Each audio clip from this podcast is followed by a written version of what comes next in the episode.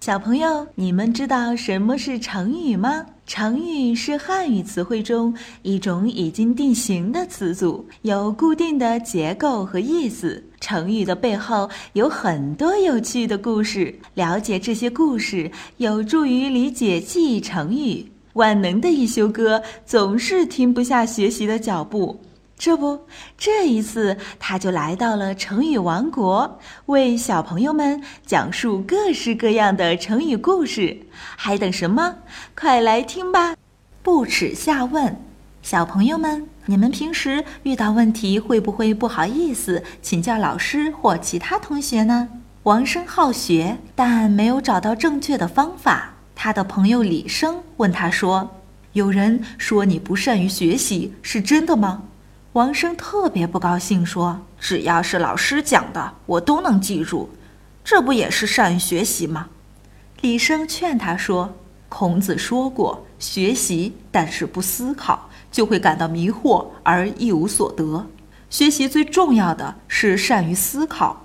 你只是记住老师讲的知识，但不去思考，最终一定不会有什么成就。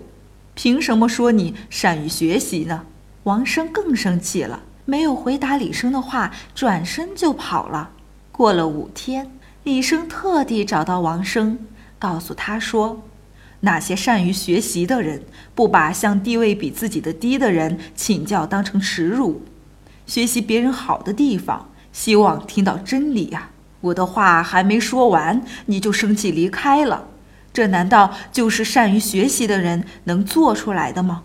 学习是没有尽头的，你如果不尽快改正，等年纪大了，即使想改正也来不及了。王生这才醒悟过来，道歉说：“你说的对，请允许我把你的话当做座右铭，以后时时刻刻激励我。”小朋友们在学习中遇到问题，一定要请教老师或者周围的同学，不要觉得丢人或不好意思。